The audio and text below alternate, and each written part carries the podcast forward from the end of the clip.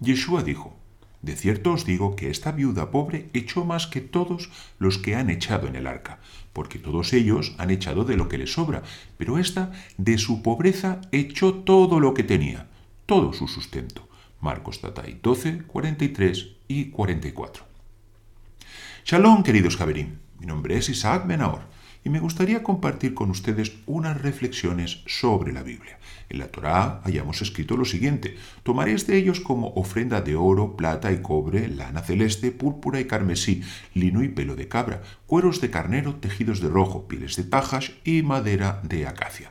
Éxodo Shemot 25, 3 y 5.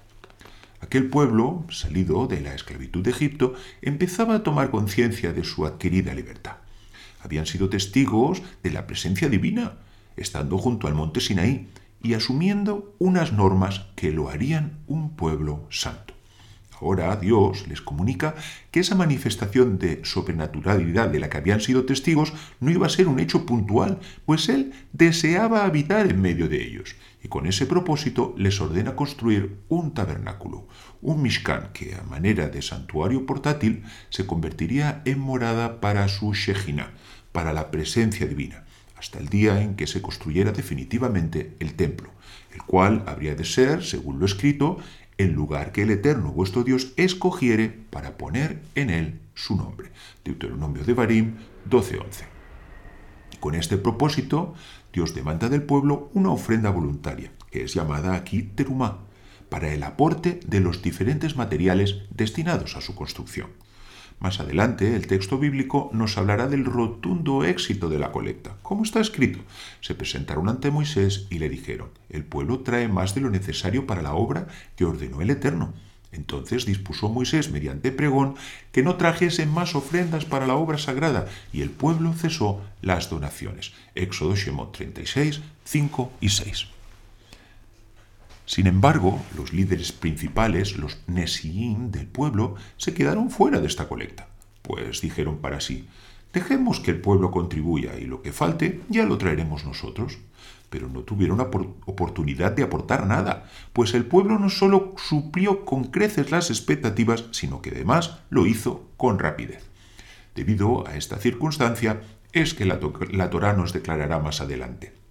Y los jefes trajeron piedras de ónix y las piedras de los engarces para el efod y para el pectoral. También trajeron especias y aceite para las luminarias y para el óleo de la, de la unción e incienso. Éxodo Shemot 35, 27 y 28. Ante el descrédito que les supuso quedarse fuera de la colecta, los líderes vieron en las vestiduras del sumo sacerdote su oportunidad de contribuir además de los diferentes elementos que llamaríamos consumibles para los servicios del santuario. Y si bien nadie duda de la importancia de estos materiales, lo cierto es que ningún mobiliario o utensilio del tabernáculo, así como su estructura, iba a ser construido mediante su ofrenda. Pero se trataba de los líderes. El resto del pueblo aportó en el más absoluto anonimato, pero la de ellos tuvo nombre y apellidos, como está escrito.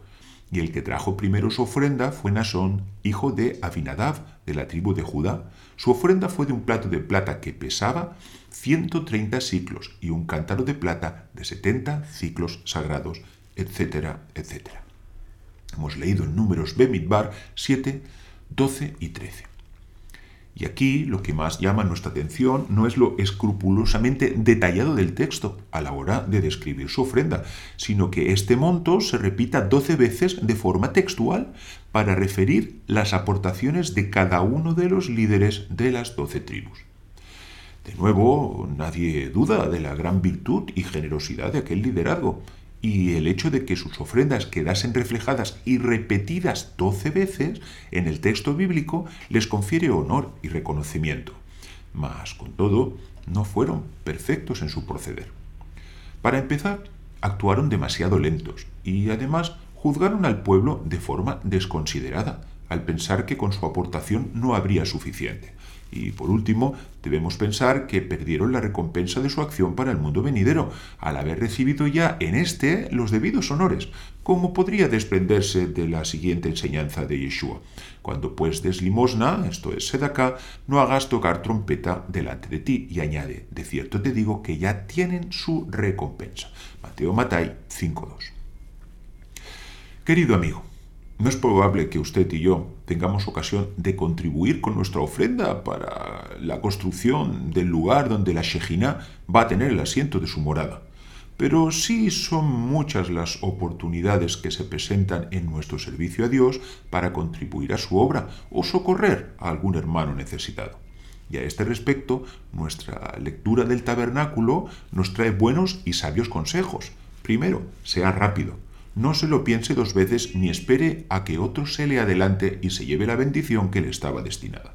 Segundo, hágalo de todo corazón y no llevado por motivos egoístas. Tres, que su mano izquierda no sepa lo que hace su derecha. Por eso, el modelo a imitar que nos presentaba el maestro no es el de las fastuosas ofrendas de los potentados que, al fin y al cabo, dan de lo que les sobra, sino las de una pobre viuda que ofrendó su propio sustento. Siga estos consejos y verá cómo no le faltará bendición en sus negocios, pero, por encima de todo, tendrá la satisfacción de ser parte de un proyecto que trasciende lo terrenal, acercando el reino de los cielos un poco más a este mundo. Y hasta aquí nuestra reflexión de hoy. Si lo desea puede seguirnos a través de nuestra web isaacbenahor.com o a través de nuestros canales de YouTube, Instagram, Facebook y Spotify. Shalom.